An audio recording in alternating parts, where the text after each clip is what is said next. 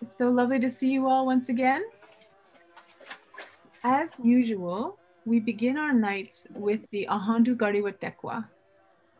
This is the Haudenosaunee protocol for starting um, starting some things, such as ceremonies or meetings. Some people start their day with the Ahandu Gariwa Tekwa, and it is a way of giving thanks to all of the natural creation.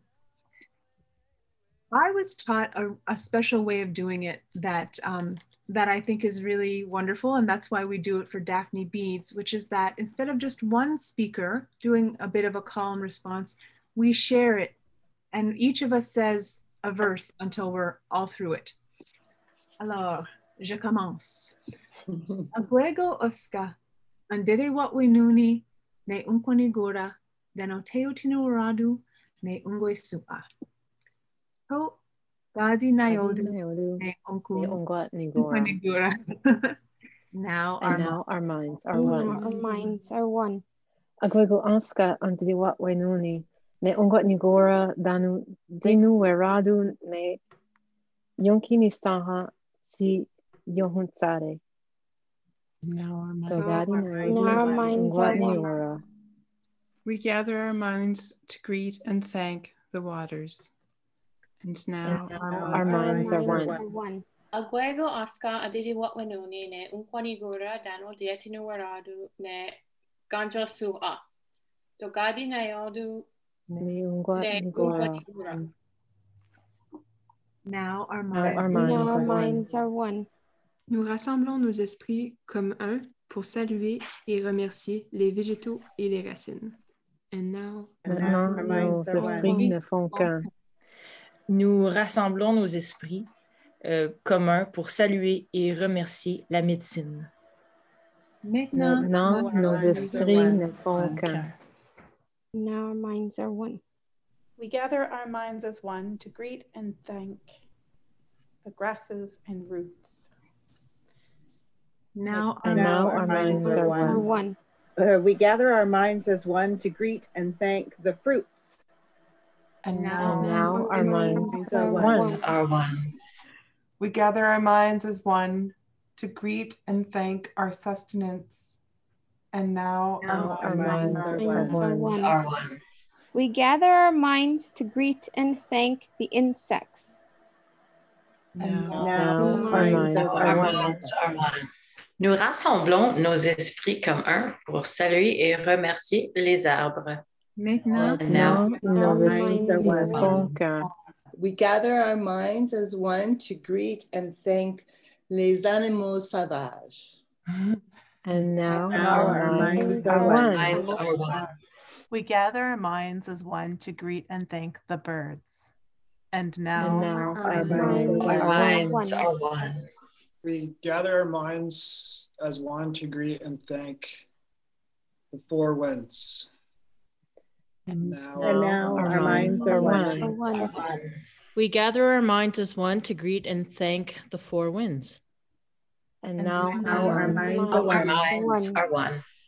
Aguego uska andere wat wenuni ne unkonigura denoteo tino radu ne yonki sotu sotogu radiweras. To gadi Gadi nayodu Nayodu ne Neunguat unkonigura. Nigora. Our minds. Now Our our minds minds Minds are are one. One. Minds are one. Aguego Aska Antidi Wat Wainuni Ne Unguat Nigora Danu Deu Dinu Eradu Ne Sunguat Si A Anche Kenaka Garagua. So Gadi Nayodu Gadi nayodu ne Neunguat Nigora. And now our minds And are now one. our minds are And one. now our And minds are we gather our minds as one to greet and thank our grandmother, the moon. And And Now now our minds are one. minds are Minds one. are one. Aguego Aska adidi watwanuni ne unquanigura dano dietinu waradu ne yonki yodistok waronyo. Dogadi nayodu ne Nayodu unquanigura. Neunguat Nigora. And now our minds are one. Our are Our one. minds are one. one. we gather our minds as one to greet and thank the Creator. And now, And now our minds are Our one.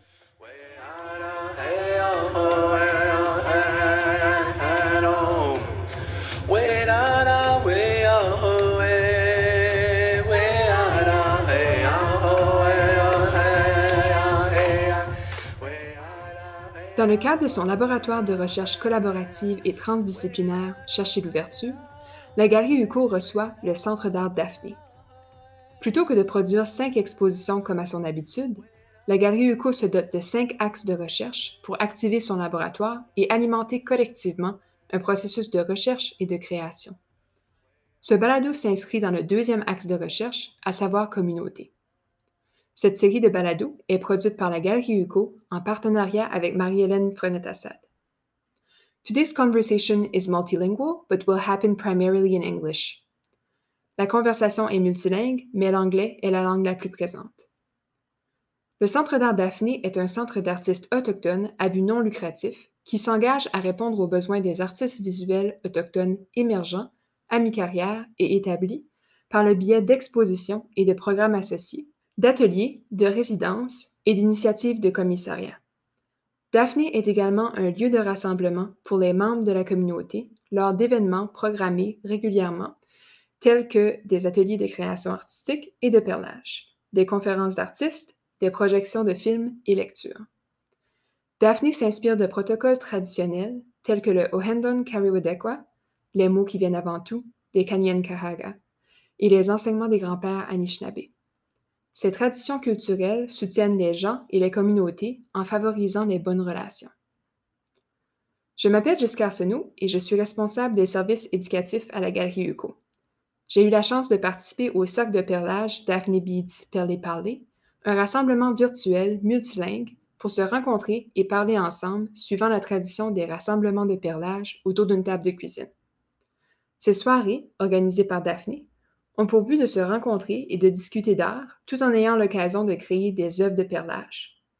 Pendant cette édition spéciale de Daphné Beads Perler Parler, le groupe discute de Daphné et du rôle des soirées de perlage dans la vie des participants. Okay, so yes, as Lori mentioned, we I felt we felt that we in a while we haven't done our, our nice self introductions, go in a circle and introduce ourselves. So um, we're gonna do that tonight. I guess also especially because we're being recorded, or bonus that we're being recorded, or despite the fact that we're being recorded. um, so I'll start. My name is Skawennati. I am a Ganyange Haga of Kahnawake. My mother is Brenda Deerhouse, and my father is Luigi Fragnito. I'm an artist. I'm one of the co-founders of Daphne. I could say so much more, as you know, as we all can all the time, but I'd like to keep it short because I do a lot of talking here every week. And um, I just will tell you that tonight I am probably working again on my edgy veggies, uh, which I'm not showing you the picture of them just yet, but there's my ring light.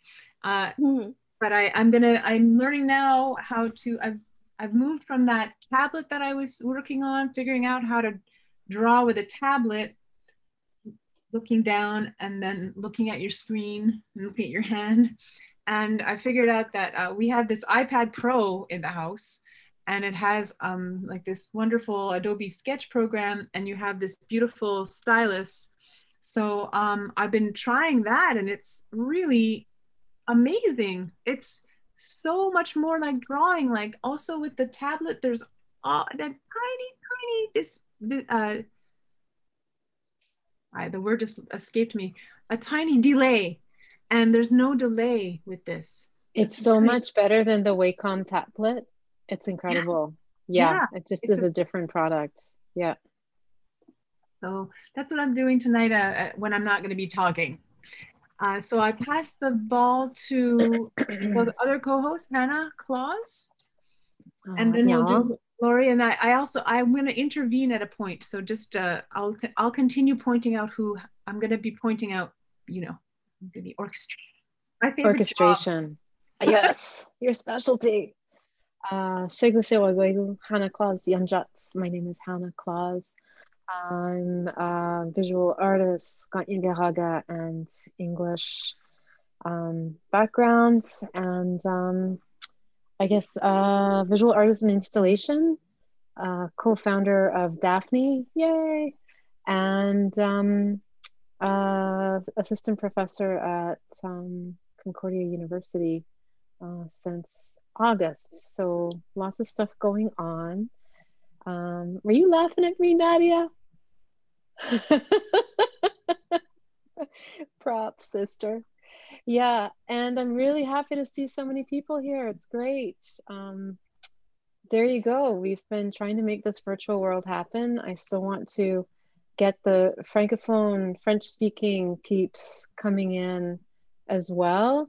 Um, J'étais en fait directrice artistique à AXENÉO7 pendant quelques années. Alors, j'ai une petite, euh, petite coin chaude pour UQO. So, je vous connais, je connais des gens qui enseignent là-bas. And um, yeah, we're going to have, uh, did we tell them about someone coming up speaking in the next couple of weeks? Did we announce that? Can we announce that? We can announce it. Uh, we're going to talk about it a little bit later on, but you can Yeah. go for it now. Well, or- I'm I'm excited because we're gonna have Eruoma Awashish come and talk, who's an Atikamekw painter, and uh, really great. So I'm happy to kind of hopefully introduce people to her work that uh, might not know what she does. So that's all for me. Lori, you go next. Ah, Ani, uh, Lori Beavis in Jishkaz. Uh, my name is Lori Beavis. I'm the director of Daphne. I'm um, my mixed heritage. My maternal family is Mississauga and Welsh from Hiawatha First Nation at Rice Lake, Ontario, and on my father's side, my paternal side, Irish settlers. Um, um, gosh, I've suddenly not thought about anything to say. Um, I, um, I'm, I've been an independent curator and I'm still doing a little bit of curatorial work at the moment as well. And, uh, but I'm mostly just spending a lot of time looking after and moving Daphne along in a really interesting and lovely way. And I'm just, I missed last week and I have to say that it was um, really hard to, to, to not be here. And um, I just uh, think that it's just so lovely to have people gathering like this. And I'm just really happy that this thing that we suddenly decided in December that we absolutely must get started, that we have got it started and it's chugging along on its own now. And it's, and we've got uh, Guy Denoro helping us as well now. And uh, just, um, it's, it's lovely to see so many people here as well. I see this whole list of people and the thing that I'm working on is the same strange little things that I keep doing, but I use old family photographs, and um, and I'm just I I um, interfere with them in some way or another with beads. And Well, before you were doing last time- waterways. the last time I was here, I it took me the entire. This is how slow and painstakingly and badly I do this, but it took me the entire evening to bead this bead, bead this one little boot. So, um, but It's so- beautiful. thank you. So that's uh, that's me. So thank you. And so um, perhaps should I? No, I'll let you, Skawennati. I'll let you go back to the next person. Yeah, I was so I would like to because she's here. I was gonna ask. I'd like to ask Nadia to introduce herself as one of the other co-founders. Okay, Ani, um, Nadia Myre, Nazimir. Um, I'm an artist, Algonquin and Quebecois, a member of Kitigan Zibi Anishinaabe First Nation. And um, I make all sorts of things. Um, right now, I have a very big practice in public art and thinking of how to bring beadwork into public spaces. I've been thinking about that for many years. And uh, I have these beadworks that are going to become photographs soon. Hang on, we're gonna pin you. Just keep holding them up. Oh, oh wow, So beautiful. thinking about um, how you know black holes, the the supernova event of black holes becoming eating eating a black hole. So I have a bunch of those, and um, so I'm going to scan them soon and turn them into photographs. And all my other things are on the other side of this table right now. Uh, and I also working with Johanna Nutter. Uh, we're working on a play And um, so I do all sorts of different types of artistic interventions and practices, and also teaching at Concordia with Hannah. Yeah. Nurul, would you like to tell us some things about yourself? Sure. uh, my name is Gaia Tenoru. I am a Mohawk French Canadian, uh, currently based in Chateauguay. I'm an illustrator. I did my BFA in Indigenous Visual Culture at OCAD, and I finished in December 2018. Um, up until actually this day last year, I was a teacher in Kahnawake. I was teaching, uh, I was the violin teacher at Kurianuha School until the panic pandemic stopped all that. um, and I'm also a freelance illustrator. Um, starting today, I am Daphne's social media and uh, bead and paddly paddly uh, coordinator. uh, I don't really have any. I sort of have some drawings. I'll I'll flash you a drawing I'm working on since we're on the computer. It's yeah. very hard to see. Hold it up, hold it up one second. Okay. Wow. So that's just something from my sketchbook, just a computer and a couple of arms. yeah, that's it for me. Great, Nyawagoa. All right, next in my window is Christine Beavis. Oh. well, you're, I know, we, we, we come back to you if you're looking for. Oh, no, no. Yeah, I'm okay. Um, my name is Christine. I'm Lori's sister. Um, I've uh, been here for tuning in for the last, I don't know, month and a half or so. Something I look forward to on a weekly basis, just something out of the norm. Um, and also uh, an opportunity to see some smiling faces other than my husband's. um, so this is wonderful. Um, I uh, where, where I live in Warsaw, just outside of Peterborough, um, and uh, live amongst the cedars with a whole bunch of chickens and a big German Shepherd, and uh, um, create um, just about anything and everything I can. I'm, this year I've uh, committed to working with quills. Um, so I'm studying and working through in books and stuff with uh, learning about uh, quill work, um, harvesting the quills, dyeing them, uh, sorting them, using them in all kinds of different um, um, forms. I guess there's a lot of different ways to actually use the quills. So, um, but anyway, I'm, I'm here basically as an observer. Um, I was uh, received the invite from Lori um, and uh, have been tuning in since then. I'm an avid supporter of Daphne, and I think it's an absolutely wonderful um, um, endeavor that's um, due to open in this spring, which is great. and I certainly hope that these um, bead-ins and talks and evenings continue well after the pandemic ends. I hope it's um, um, something that we can keep going regardless if uh, because I'm I, I can't get to Montreal every weekend. I'm sorry. so if uh, we can all get together, that would be that would be lovely, and um, we can do it for as long as uh, need be if you guys are available. Anyway, sure. thank you. it was always part of the plan. Awesome. sure. Yeah. Awesome. Yeah. Well, now the plan in my mind is uh, we're going to be putting a great big screen in the in the room when we're gathered there, so that people who are too far away to come can can zoom in. For oh, sure. Yeah. yeah. Awesome. Thank uh, you. Johanna Nutter, would you like to introduce yourself? Sure, thank you. Um, Johanna, I'm an artist uh, from Tiohtià:ke, Mouniang, Montreal, mostly. I moved around a lot. My parents are uh, Rose Prairie people uh, who came to Montreal in their teens and worked at the National Film Board. And they're from their ancestors are from Denmark and Scotland and a little bit of Jamaica in there too. Oh, and French and Irish. Big mix.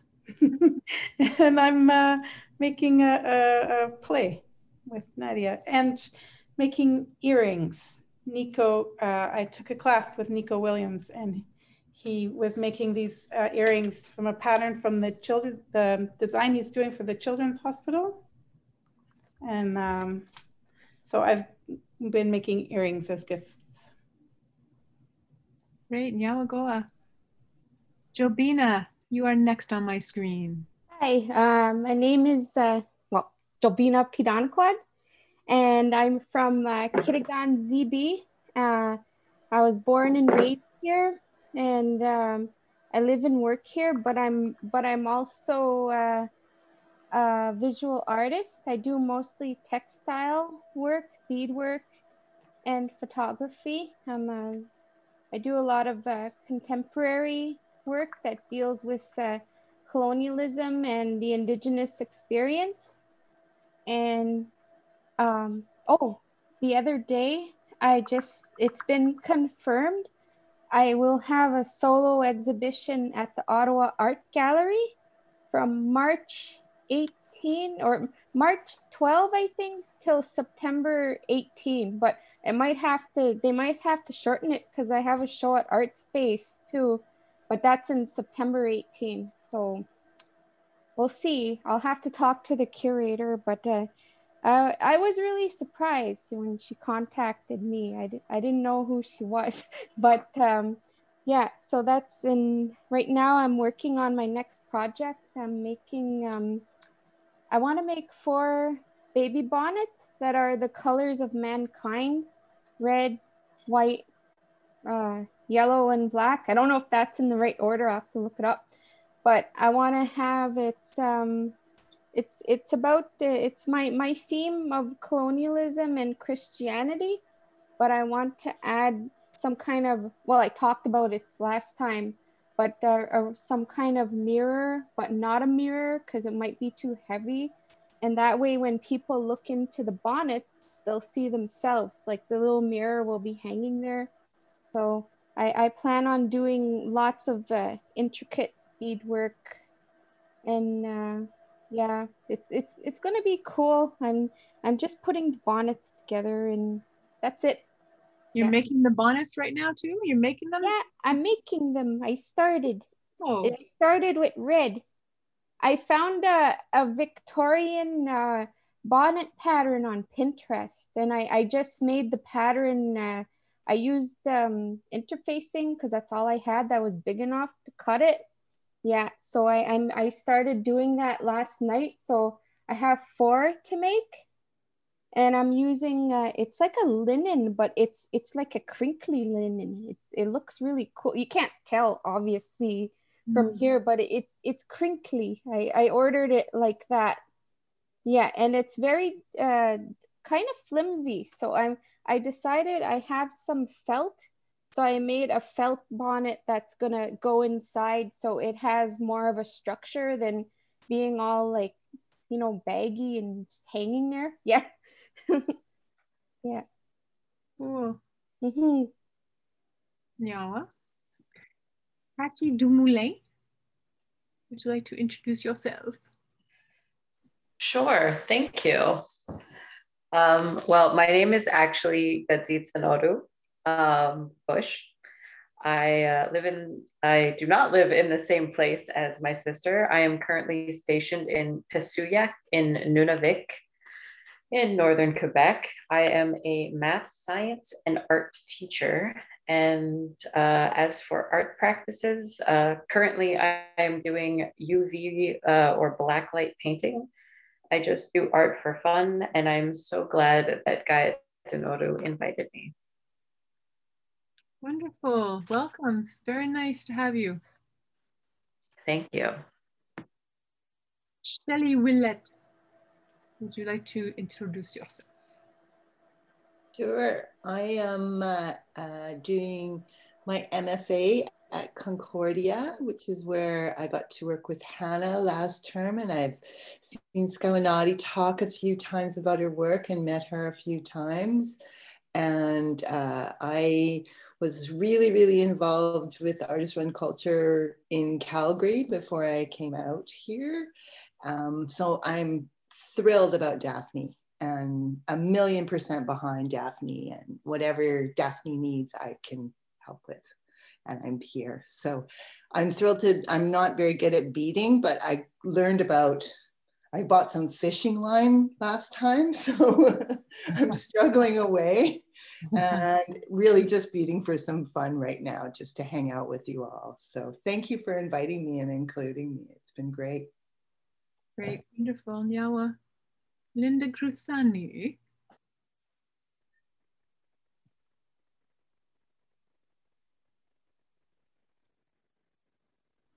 Kwe kakina, Linda Grussani, Indigena Kas, Zibi Anishnabe Kwe Itanian, Anishnabe Akini Donjiba, Nigi Kinamago Queen's University. Hello, everyone. Um, my name is Linda Grussani. I'm a member of the Kitigan-Zibi Anishinaabe First Nation and a second generation Italian Canadian.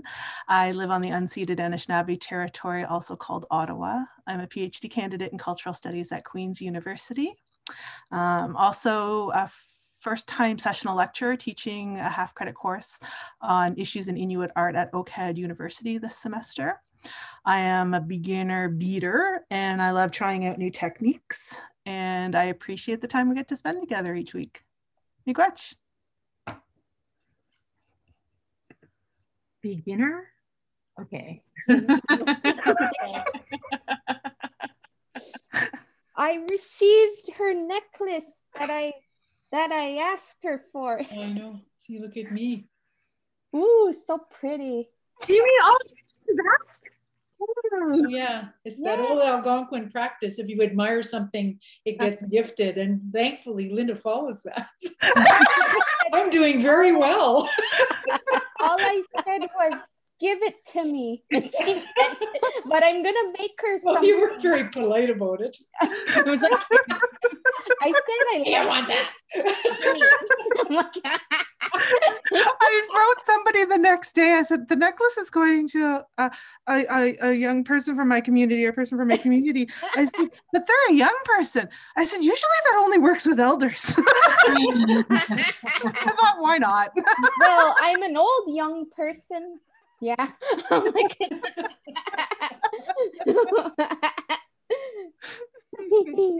very nice, very nice. Mr. Matthew, would you like to tell us a, a word or two about yourself? Sure. My name's uh, Matthew Marvel Vuxen. I'm Queenshow Denny. I was born in Sioux Lookout, Ontario. Uh, I was raised in Brantford, Ontario. Um, right now, I'm living in Lac Brochet, northern Manitoba. I'm a grade six teacher in the elementary school. And um, I guess my practice right now is mostly my beadwork, which I started in 2016. Uh, my mom taught me, and uh, it's just been a really good healing journey for me ever since. And uh, last year, I got a grant from the province of Ontario, so to have my first exhibition. So I'm trying to finish all these pieces right now. I, uh, I was gonna have like 10 to 12 pieces uh, beadwork and um, a lot of it's tied to like my practice as a teacher in the classroom. And um, i'm trying i'm also working on a novel about a hunter and tying in some stories to that. So that's part of the reason why i moved out of ontario to the land up here and and going through new experiences with new people out here. So it's been quite the journey but it's been nothing but fun. And a lot of it has to do with my love for art and um, the background of my family and the people that have helped me and and teaching beadwork to kids is really something that I that they need to have more in the schools and more of the spirit of uh, the power of what art and the cultures can do for them. So um, that's a little bit about me, and I um, really also just like need to get this. I feel really committed because I got uh, my first grant, like the first time I applied to the um, Ontario Arts Council. So I'm, really want to finish this work this spring and then um, keep working with people to find the space to have the exhibition, leave the work with them. Cause that's another big thing is when you're leaving that amount of work with people, you want to trust them. And because as we know, it takes so long to do beadwork and it's just, just so many countless hours. So uh, yeah, I'm just looking forward to it. Here's a little piece I'm working on now. I'm just trying to stitch up the back. This one I started in uh, March of last year, so it's taken me almost 11 months with Wow. some other small pieces of beadwork within there, and um, I'm I'm pretty much done it. And then I'm gonna continue on to the easier pieces because uh, they all seem to somehow get complicated. Like the this piece than the last piece is less or more complicated, so it just takes up a lot of time. But also, I want to say thank you to Lori. I, I know from Peterborough and meeting everybody here. It's been a lot of fun doing the, the the meetings, and it's it's also helped me to get back into beating more, which I need. Mm-hmm. Because if you can't do something once a week, then that's what I always say in the school is like if you can't commit like something once a week, then you might not be in it for the right reason. So, let's see. Nice, thank you, Nyawa. Karen, do you feel like introducing yourself? Sorry, I'm doing this on an iPad. My name is Karen. I'm a friend of Daphne. I think that that's how I would call myself. Um, and people involved.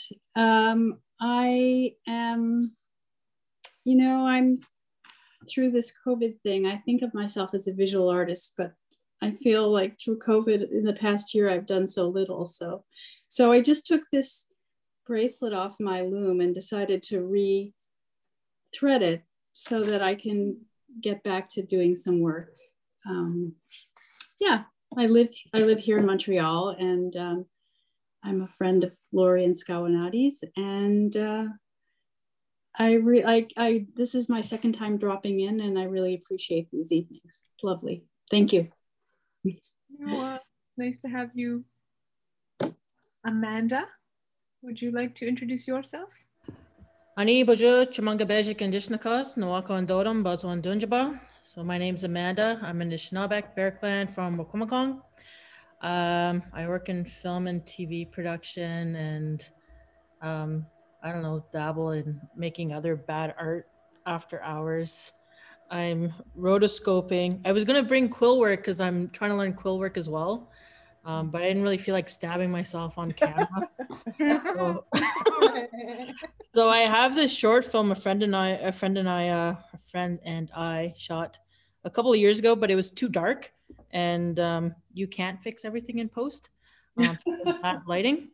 So to salvage it, I decided to rotoscope it. So I'm doing it on Procreate in my iPad. So um, I've got little over 14, 1,440 frames, and I've knocked out about 440. So I've got a thousand to go.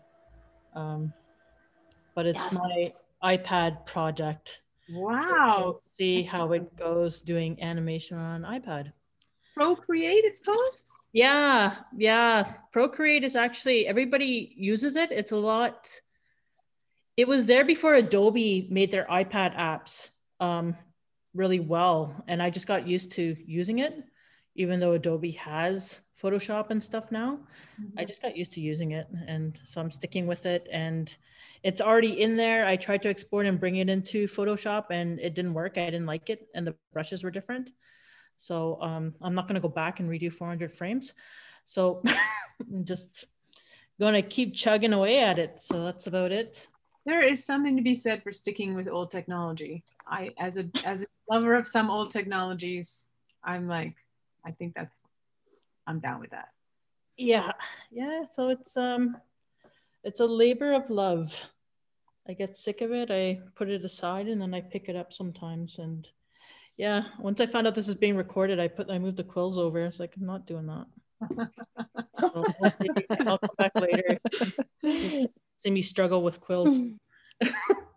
Well, we can only see uh, like this part of you anyway. I know it's two, and I didn't want to adjust it because it's like uh, just. uh, I'll readjust it some other time, or I have to stop slouching. Um, but I'm. It's because I'm looking at this and I'm bent over. So. yep. So yeah, nice I think this is when when this is working well. Basically, just everybody's got the tops of their heads on screen, so you know it's all like bent over doing your thing. And I've been meaning to come for a while to come check it out. Um, Daphne's from my community. Daphne used to babysit my dad. Coolio. Yeah, my dad used to paint. Uh, my dad's passed away about seven years now. Uh, but he was a painter. He was a woodland artist. So he went to Streeper Island. He was all part of that. Daphne helped him paint. So Beautiful. Uh, so I was like, yeah, so I'll go check it out. So I've been meaning to for a while. So I'm here, and yeah, you'll probably just see the top of my head, and maybe I'll go for a walk when I get frustrated, and I'll come back. nice. Okay. Yeah. Yeah. Sherry Farrell of Racette. Want to tell us about yourself? I'm Sherry Farrell Racette. I'm Métis Irish and Algonquin, a member of Temiskaming First Nation, um, but I was born in Manitoba and now I'm, well, and have been off and on living in Saskatchewan for forever. And I'm wearing Linda Grussani's fabulous earrings this evening. We admired them last week. They arrived in the mail yesterday. So yeah, so I'm showing them off today. Very overdressed for a woman in sweats and moccasins. you look wonderful. What the heck? He's gonna know, right? It's I'm gonna say never, never overdressed. Never overdressed. When Never. it comes to And, uh, earrings. when it comes to I just, I, I've I been just popping pinned in you. and out just about since the beginning. And it's been great because, of course, I know all these lovely women. And just having been in Montreal when things were pretty quiet in terms of Indigenous artists, just awesome to see how things are moving along and see you guys like being embraced, I hope, by the institution, or at least you've infiltrated. So one or mm. the other. And um, other than the not so awesome raised beadwork uh, that I did under uh, Kathleen's guidance, and I hope she comes back and gives us a follow up because I've already forgotten the next stage. I've been working on these earrings. so it's just this very simple kind of brick stitch. Uh, yeah, so I finished one finally. Finished one. So I finished that last week. And uh, yeah, I do beadwork.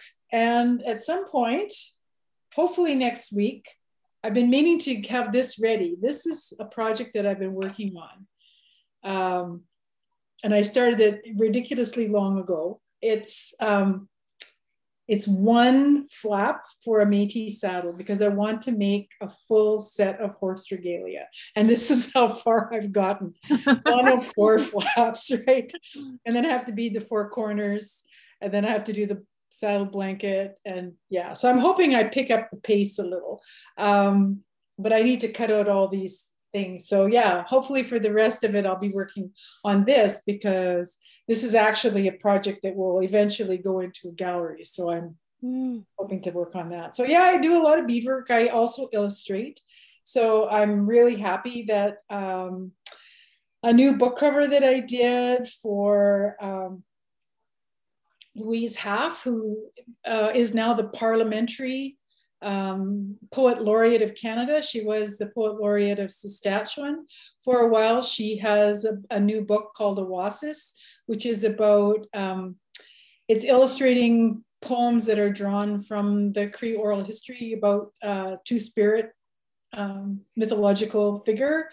And so I, I did the cover, which was a lot of fun trying to envision this really wild character that she writes poems about. So yeah, that's what I, plus I teach, I'm at the University of Regina in the Department of Visual Arts. And this, today is my one year anniversary for the last time I taught in person. Oh, wow. And so, uh, yeah, a year ago, I was standing in front of a class because I taught at night. A year ago, I was standing in front of a class saying, we might, we might get shut down.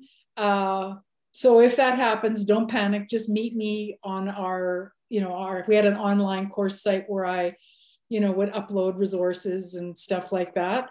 And, and then that marked what has been a very crazy year of teaching online. And it was just nuts, but I managed to get most of 120 students to the end of the semester. So I had over 120 students and it was pretty crazy because they all scattered to the winds. A lot of parents wanted their kids back home. The international students were trying to get out of the country before it got shut down. I ended up having assignments coming in from Croatia and Mexico, like literally all over the place. And we survived. So I'm very thankful to my students for being so plucky And now she's showing me their little faces because otherwise I'd have spent a year teaching little black boxes with names in them. Wow. Which is pretty soul sucking, actually. Oh, but yeah. I'm teaching face to face in June and really looking forward to it. So, yeah, like a lot of people, just surviving on Zoom. and this beading really helps. And you're going to be teaching a really awesome course this summer. I am. I am. I'm teaching um, uh, land based. It's called Indigenous Land Based Art and Curation, and it's being offered in two sections an undergrad art class and a graduate class. So thus far, I've got more grad students than undergrad. So that's awesome. And I had originally hoped that I would be, you know, loading them up and taking them, you know, to carry the kettle, to ride horses and stuff like that. But it's like, doesn't look like we're going anywhere because Regina is a hot spot. We've got the variant here. Um, I am partially inoculated. So we've had an awesome uh, collaborative project by Indigenous Health. So I had my first shot. Me and my mom had our first shots two weeks ago, week ago. So yeah, I'm almost vaccinated. So that'll t- make things a little less nerve wracking for teaching face to face. And now I'm looking for deer huts because mm-hmm. I want to teach hide tanning. Okay, so tip, thanks. Nice to see everyone. To you. Yeah, nice to see you. And so we proceed to the next portion of the evening, whereas in the north, usually we would just like now would just be kind of there's a nice little pause while people look at their beadwork because we've been looking at each other the whole time. One of the things that we we thought we would share, it's true, we said it like that, that you know what are what were our objectives um, for Daphne as an artist-run center, and so I thought um, Lori and like I said, the co-founders and Lori could speak about that a bit. And and it's I think it's wonderful for you to know that because we think you are Daphne's main community and main audience. So um I think I'll I'll go first. Um in one part, there's like there's not a first or second exactly, but one of the things that I wanted to mention that I think is not maybe super clear, we don't talk about it a lot, is is we really wanted, um, of course, there's the indigenous part, and I, I think I'd like like if my other other my other colleagues talk about that, but I wanted to talk about the peace part, um, which is one of the things that we think Daphne can do is contribute to a culture of peace um, through conversation and through coming together and through maybe even remembering to be thankful. Uh, and so that was one of one of the objectives that I that one of the reasons I I joined uh, and became a co-founder of Daphne. Well, I I I think that one of the things that that I feel that our objectives objective for Daphne is that um, I think we're going to do some really great exhibitions. I think you know we've got we've got four of them planned for the first year. Um, and I and I feel very strongly. My background is is also art education, and I I I really feel strongly that like the programming that goes into um, exhibitions or around and and enriches exhibitions is really important, and um, it's something that I've always tried to do in any uh, work that I've done in my own curatorial work, and um, so I think that that that that sort of the sort of things that will because as much as anything one we, we also feel very I, I feel very strongly that one of the things that we really want to do is start a really interesting dialogue.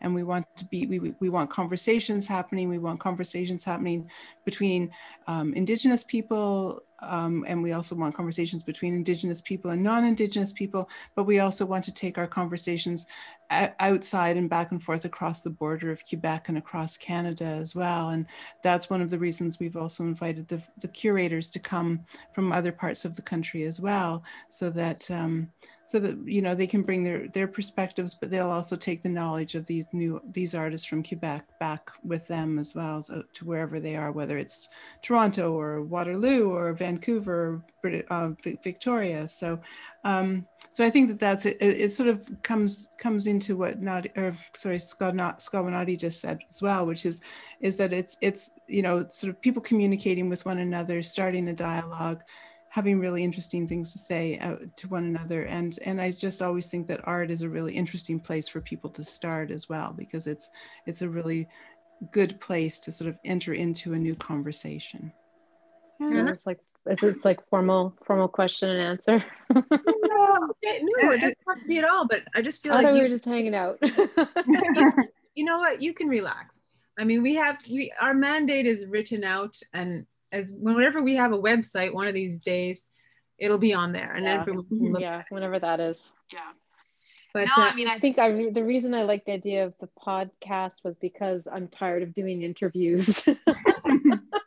you know, so um, so I mean that's part of it. But uh, I think for me the big thing was having a space that we can call our own. We don't have to explain ourselves, what we do, why we do, what we want to do. That we're that we're building it for us, for community to have a space and uh, you know not be not be sort of questioned um, uh, about things uh, just we we do what we want to do. So this is part of the beautiful thing i think doing this with uh, these women. And i know one of the things we thought was real cool was just and we didn't plan it this way but we were hanging out right? We're friends. And we just sort of realized hey we're like all women doing this. And with Caroline, she's not here, but I mean, it's uh, two two Haudenosaunee, two two Algonquin women, and and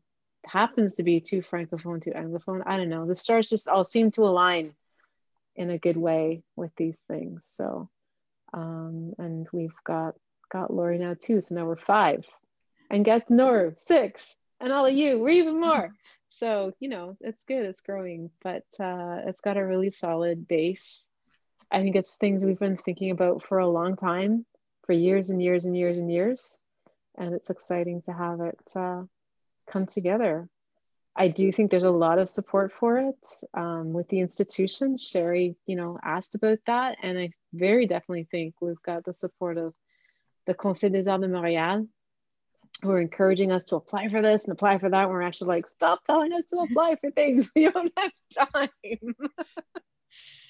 um, so yeah, I think it's it's just a really great uh, a great moment for this to come together, and I'm so excited to see our first show with Michel Terly Roland Savard going to happen. When is that? When are the dates, Lori? I was just writing you saying, tell me the dates because I need to write these down on my calendar. It changed so much they, um, they do, but now it's do, actually going to happen. Yeah. They do keep our dates do keep changing, um, but we are hoping now that um, his his exhibition will go up the first of May and be up until the twenty sixth of June. Yay! Awesome. So yeah, it's been a long time coming. Um, but forward, it's but... going to come. It's going to happen for sure. For sure. So and now Nadia's back and she can talk about whatever that question was that I rambled all over. what was the question? I don't know, actually. I was just talking about Daphne. I guess, you know, um, the thing that I remember that I hold dear is like that crazy train trip you and I took back from Carleton-sur-Mer. It must have been 2014 or something. Oh my gosh, yes. I was new to the iPhone and you showed me how to use the personal hotspot to make something work. And I was like, oh my God, this is amazing. Yeah, among other brilliant discoveries. Yeah. but somewhere in there was like, you know, and of course we all carried this idea within us for a long time, right? Uh, I remember Skawennati or Nation to Nation and, you know, um, wanting to do that digitally um, but also like this idea of having our, our own space that we could kind of curate and um, and so that's what excites me you know? And when i think about our times together too like the three of us um, you know ladies who art of coming together and and reading you know, and thinking and discussing, and even, you know, our times um, across Turtle Island, you know, in different symposiums and meetings, uh, you know, with Lindy, Linda, and and Sherry and Lori, and you know, all sorts of people, right? So the that idea of kind of community nourishing community, I think, excites me, and I'm very happy to be on this wild ride with you all. And you know, the answer, Hannah, of like stop telling us what to do, it's not. It's give us more money so we can hire more people to do the things that we need to do. Right?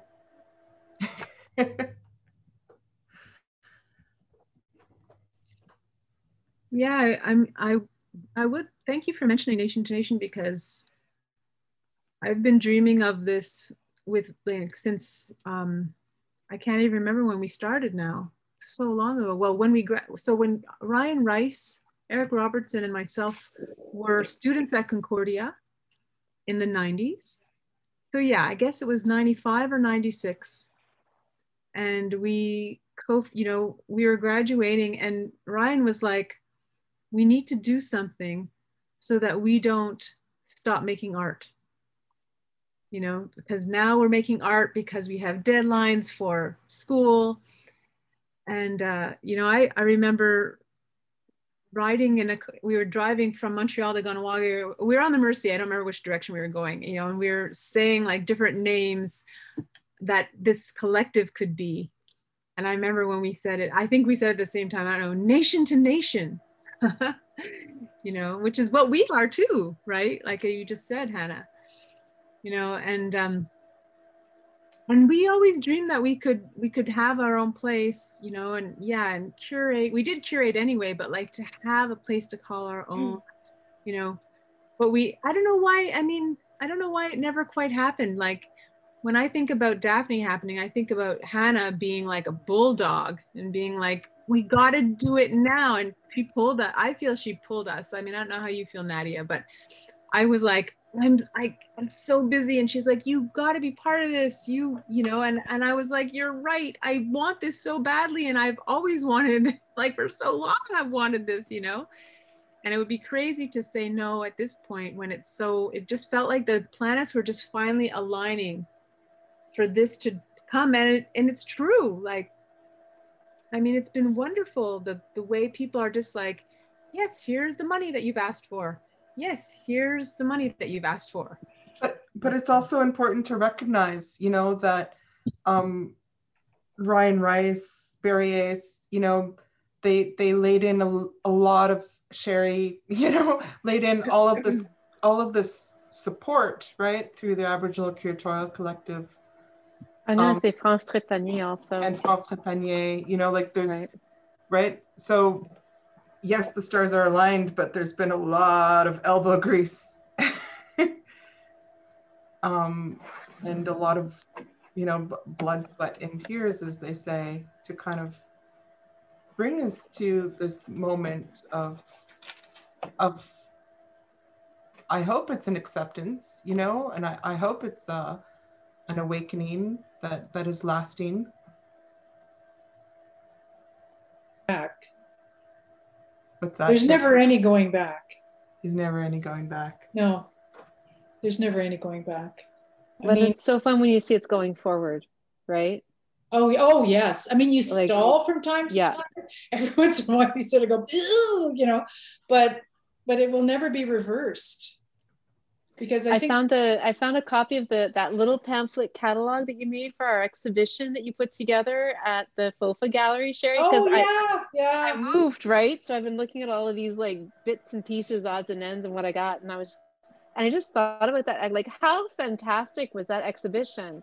Oh, and it was amazing. You, and yeah, and you're like, I just want to get all of the indigenous alumni who've gone through Concordia into the exhibition.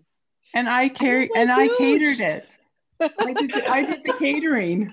And it was delicious. I loved that. and it was great. Well, it was, it was like, really interesting because of course like, people didn't know we were there. We were like the well, like invisible it was like nation surface, to nation. Right? I kind of went to Montreal thinking all this shit was going on, right? And it was and you guys were all gone. You'd all moved on, graduated. Like it was very much a student initiative, right? and then everyone had moved on to their careers. I'm sitting there in Concordia going, Where'd they it's go? like me and Jason were the only faculty, I think, at any university in Quebec at the time. The only tenure track, tenured, you know, um, faculty. That was a shock. There's a lot of things that I found shocking, but I think the biggest thing was that there was, I mean, there was a kind of casual reflection, but there really wasn't any notion of the people who had gone through Concordia and the impact collectively that they had had on the Indigenous art scene you know, across the country and beyond. There just didn't seem to be any acknowledgement. And I think it's partly because people kind of trickled through. Like some years it was like one person. Sometimes there was a, you know, a group of people that found each other as it was, you know, with you guys in Nation to mm. Nation, but not everyone. Some people were thought, and so I found was like with Jobena, like I would start to, I would like literally stalking indigenous students. And then when i talk to them they'd be like i'm the only one. I'm like no no there's someone in photo. There's more. there's someone in sculpture. And, and so then well, i was teaching a grad class at the same time that i was curating that exhibition because my grad students said well who's who's in concordia now which is when the stalking started. Because I'm like, I don't know, but I know there's someone in photography, and that was Jobena because I met you because Yeah. you were working in that soap store downstairs, right? And, and what, uh, what year was that, Sherry? What year was would that in about 2006? Yeah. 2007? Because I was there for three years, from 2006 to 2009. Yeah. And so it took me a while to get it together, right? So the, I think the show was maybe 2008, maybe was maybe the year before I left, maybe I can't remember. 2009.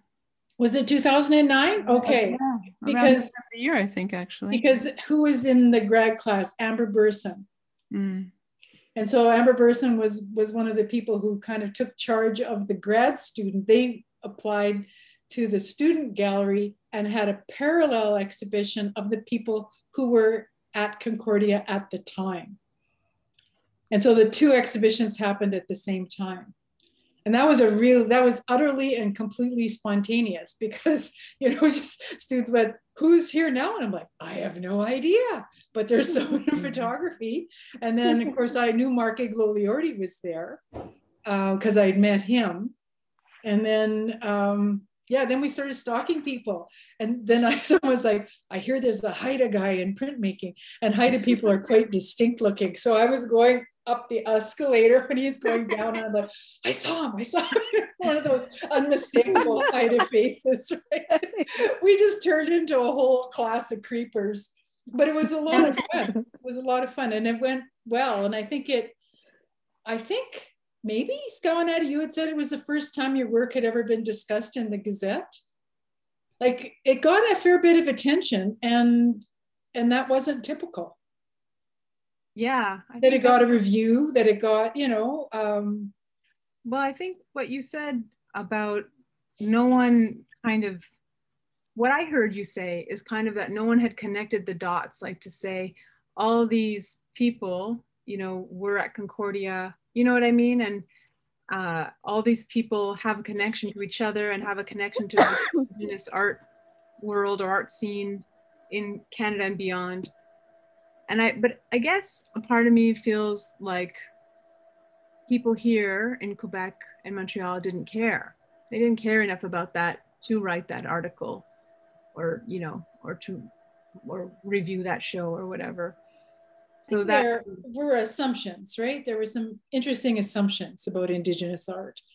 And um, and of course it's so different. You know, what we engage in often is just aesthetically quite different. What we're concerned about is aesthetically quite different. Sometimes it's sort of like when feminist art arose and women are getting into messy, gritty, real stuff, and men are doing hard edge abstract formalism. It's like, you know, you have these two aesthetics that are really different.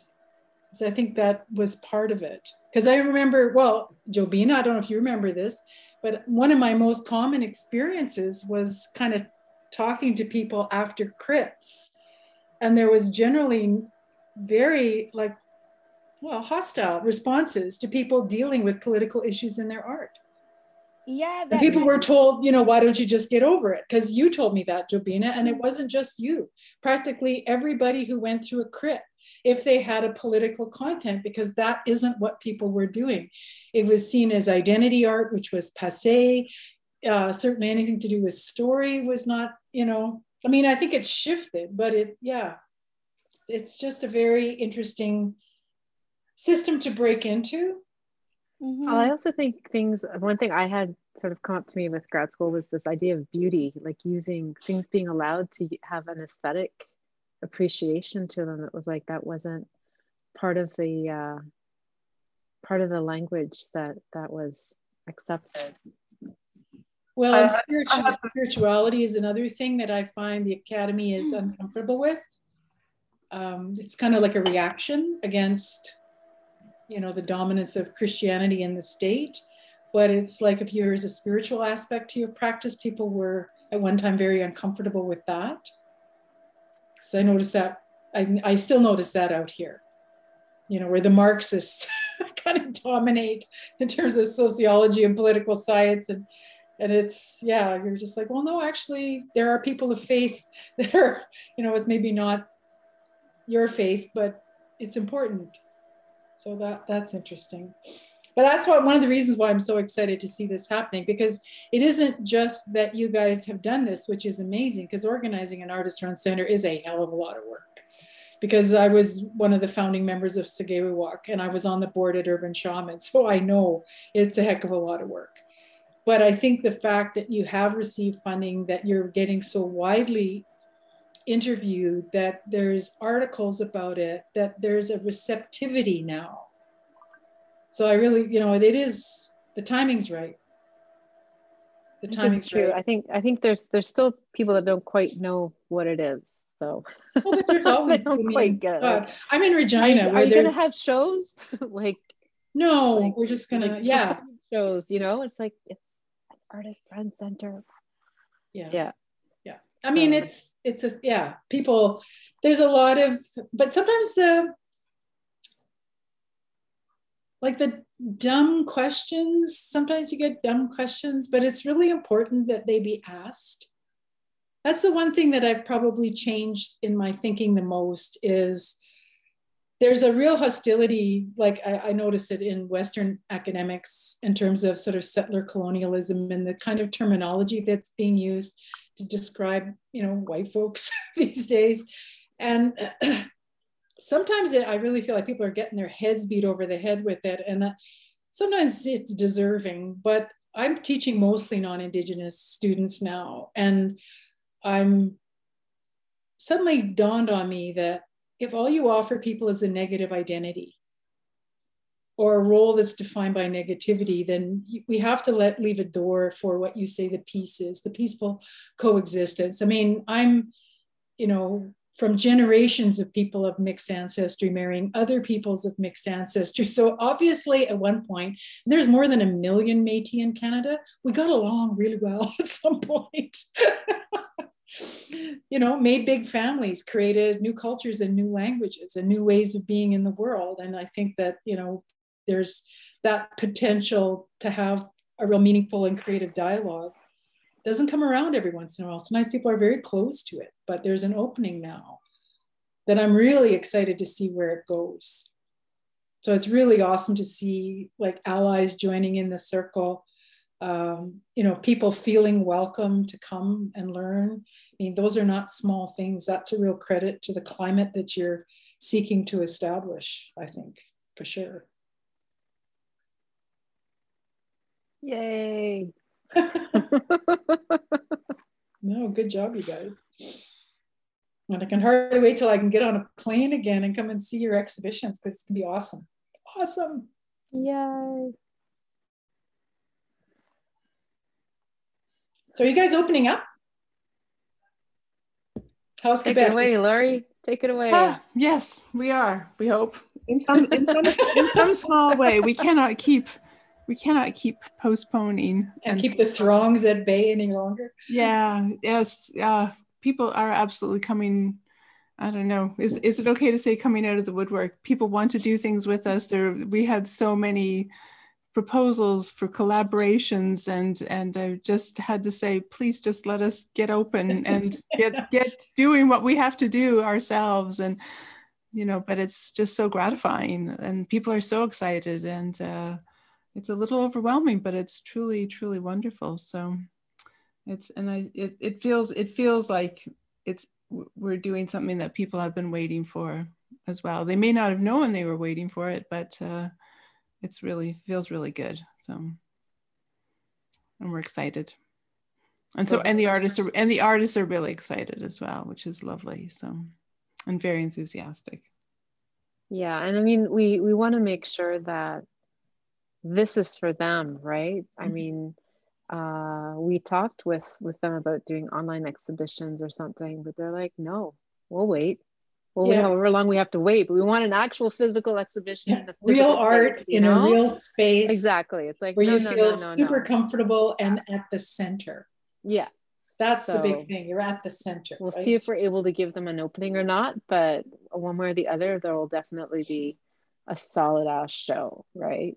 So and in, t- and in time, we're going to have one of those big, blousy, wonderful openings where there's so many people that people are like, you know, in the street, squash, squashing all the way that we have not. We've well, it's a small that. space, so that wouldn't be too hard to do. but there's but there's space at the front and there's space at the back, and it's yeah, just yeah, yeah, yeah. You know, we we'll we'll be able to do it, and it'll be really the police will be there slapping out their yeah we can only dollar fines well we'll no once we can do it safely but but we you know i don't know it, it's i guess we'll have to all re, reintroduce ourselves to uh, being close to people again hmm. also but uh, i think I, i'm sort of missing one of those openings where you can go and have a glass of wine and and you know have another glass of wine and talk to people that you haven't talked to for ages and yeah you know so yeah. That makes me think of your exhibition with uh, Shelley Niro that you had based on her her her image Lori the image of the car with her mother on top of the car. oh yes. Oh yeah that was a that was a that was one where people were at sort of at both ends of the going yeah yeah when, when you had you had Lori Blondeau doing a, a performance yeah. Shelley and that chair and yes. that gallery was just spilling out at both ends onto the street and into the university and it was a nice night too mm-hmm. yeah. yeah. exactly no, there'll be there'll be good things that was, sure good things exactly and that's that's that's one of the things about daphne as well is the you know bringing people who who you know haven't have not necessarily been here for a while as well. So artists from other parts of the country get to you know will in, in time i'm hoping we'll, we'll be able to give them shows at daphne as well. And just because uh, there's just so many people whose work needs to be seen here as much as the, the artists who are here need to go and you know be in victoria or wherever as well. So it's, it's an exciting prospect. Lots to do there's lots to do. Would you like maybe uh, if I ask the question to the group, the first uh, question? Because it's a very open one, and maybe the maybe people want to participate. So um, I had one question for for everyone. It um, I was wondering if you can describe the role that uh, beads build uh, beads Pelly Pally. You have it's a beautiful title, by the way. That beats Pelly Pally plays in your in your life. So that's open to anyone, whether it's the co-founders or someone who's participating. It it keeps me sane because during this difficult time, I I like everyone else, I, I became kind of depressed and disinterested in the things that I love to do. And having Daphne beads really made me feel happy again because I was talking with people who were just like me and uh, and uh, sharing what we do and giving each other advice and talking about beads and uh, that that's that uh, it really played a, a really fundamental role in my life to make me feel good again. I'm just going to say that's so beautiful, Jamina. I'm glad you're here.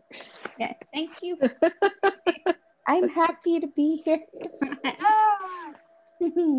um, I just want to say, like, I've really been interested in knowing um, the amazing work of the artists, the, um, the women here that have done such cool work throughout their careers. And for myself, as an emerging artist that really only started to do beadwork in 2016, um, and even though I've been around a lot of that stuff throughout my life, through my family, like living in the north, and um, it's just really cool to see the amount of work put into it and the center being opened up, named after Daphne, and being in such a cool city in Montreal where it's a totally different vibe compared, say, to Toronto, where I grew up in Ontario. So it's it's really and also um, some of the comments like how the artists kind of come out of the woodwork, say across from Canada, and those meeting times and places where you can meet artists that are, say, from your generation or a couple generations apart. But when the collaborations come together, where you can meet them and share your work experience,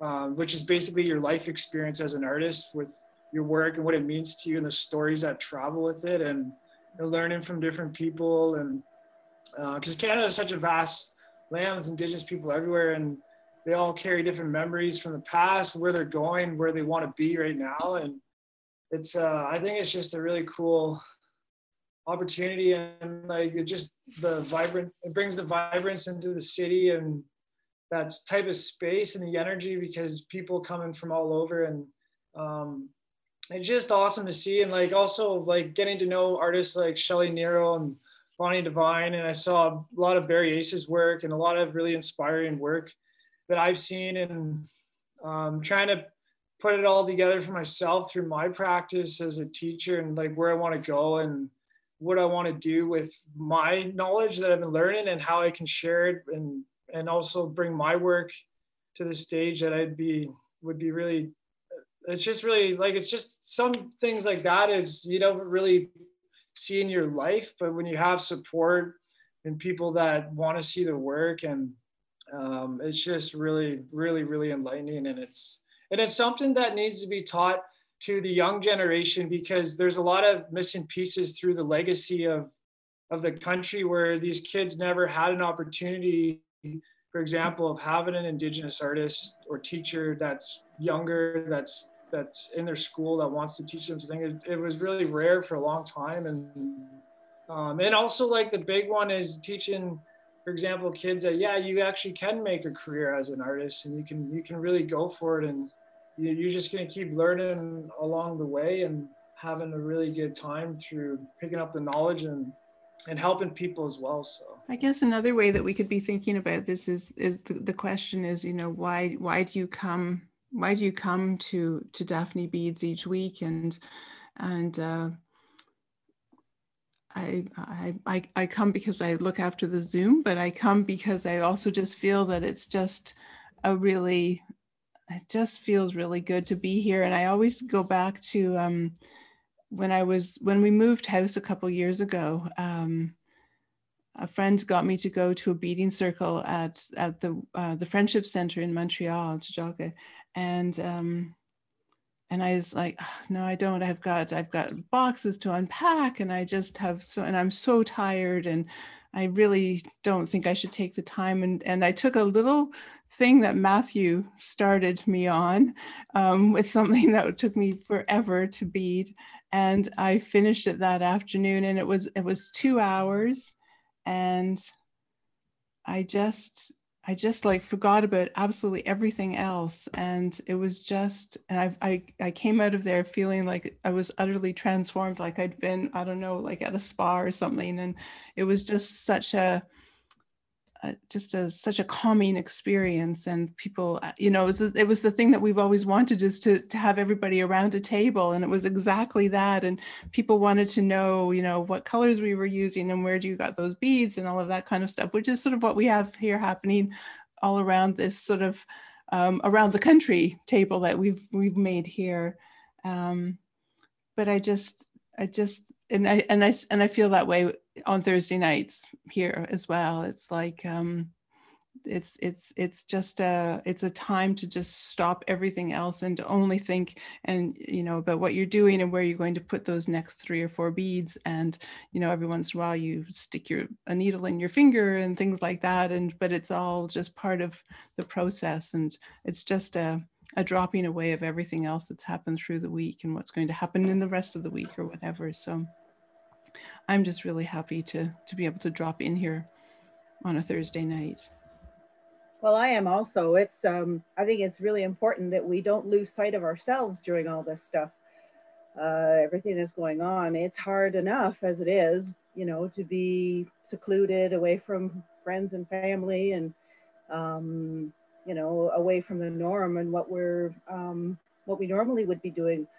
But um, this just gives us an opportunity to escape and give us um, a little bit. It's only two hours a week, but it's two hours that we just set aside for ourselves. And, um, if, and that in itself is healing.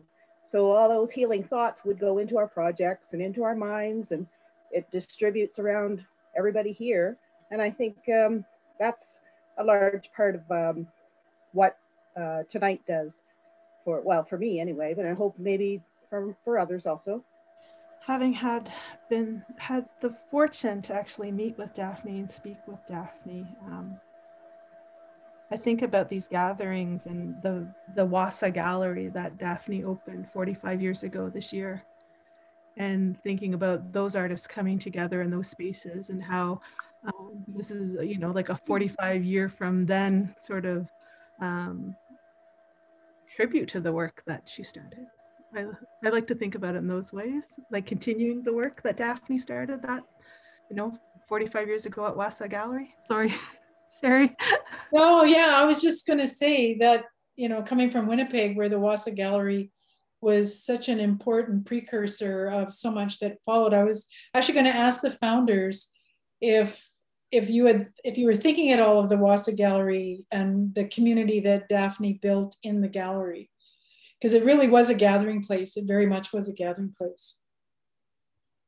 So I I'd like to I'd like to answer a little bit, and then uh, and then of course my my ladies can jump on me or jump in. So we weren't thinking of that at first. Um, we weren't we weren't thinking, oh, let's do what Daphne Odjig did. You know, we were thinking what we already said tonight, like you know, that there's been no space like this in Montreal. We wanted a space like that in Montreal, you know, here in Tiohtià:ke, but also, I mean, I feel I feel like wherever the three of us were, like we would want to do that. You know, we would want to do this thing that we're doing right now. Then came the naming sessions. We met so many times to come up with a name for this space. And it was really hard we had like super boring names like Indigenous Artist Run Center or something close to that. I mean, they weren't too, you know, we, we just had incredible range of names. And man, when you threw Caroline in the mix, she just was like, what? she, I felt her, like her names were like more crazy, I'll say, but it was her who said one day, finally, I think it was our third meeting and like, you know, we're, four busy people, had a hard time making meetings anyway. Anyway, this like third or fourth meeting, she I, the way I remember it, like could be wrong the memory, but I remember her just saying Daphne and all of us being like, "Oh my god, that's beautiful! Like it's a beautiful name." It she named a couple of names. She named a couple because she she she named a couple of names. She but she chose women senior women artists and she said Alanis as one of them, and Daphne as another. I forget the other ones, but I remember Alanis because I just like Daphne immediately. Well, and also think- Alanis, that would be too much of like potentially to be considered a tribute to Alanis Obomsawin. I didn't want that. well, I hmm. think then the, the way I remember it is that you you then started talking about Daphne Odjig's space and saying how it would make so much sense you know, yeah. she also did a made a community space, you know, because it's not a, it isn't supposed to be a tribute to daphne. And like one of the things like we almost we ourselves kind of lost track of that for a moment. And we almost were going to have like a big picture of daphne odjig's work on our website. And then we were just like okay whoa whoa whoa wait a second actually that's not what we're doing. Let's remind ourselves of our own mandate and who we are and how this all started which was at our kitchen tables you know with, with originally Hannah Scout, I'm naming myself, Hannah Nadia, your name is Nadia, and myself, you know, like really just wanting to talk about art and make stuff, you know, and that, you know, that's what we really, that's how it began. And that's and what we wanted to do is invite others into that conversation, into that space. Yeah, and I think that's why I felt Daphne fit. Really, it was that idea of, um, and but it was only when when Caroline said it, you know, that we're suddenly like, "Hey, that's the one," and we all agreed, and that was just it. It was in the question of capital D, no capital D. Do we bold the text? Do we italicize? it was like that sort of stuff, right? but um, but yeah, it's that I, I just have that image of her wanting to have a space and calling together peeps and and finding strength and community. You know, the you're stronger together than than apart, basically, and all of that fit so well with what I think about this project. So, yeah. And and clearly it's been a name that speaks to other people too which is nice. Though i mean not always. I kind of like that it's sort of like a an in an in secret one of those in stories you know? If you if you if you know you know you immediately know. And if you don't know and you're like why daphne? then it you know you get to to learn a little bit. But yeah thank you so much. This was lovely. Thank you.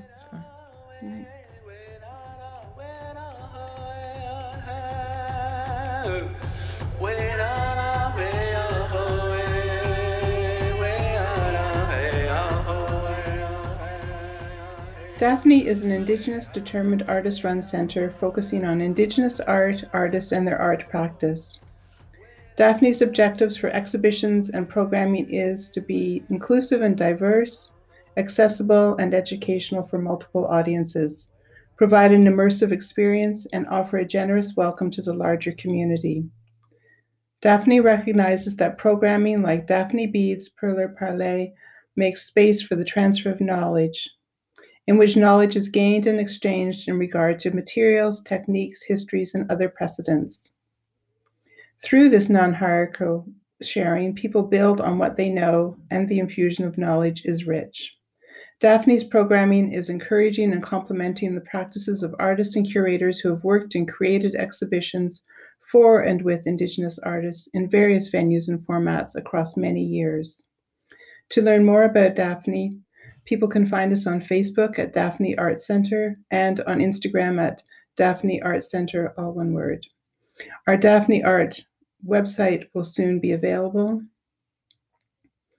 Daphne is a non-profit organization. We are pleased to acknowledge that we have received funding from all levels of government, the Conseil des Arts de Montréal, Conseil des Arts et des Lettres de Québec, and the Canada Council for the Arts.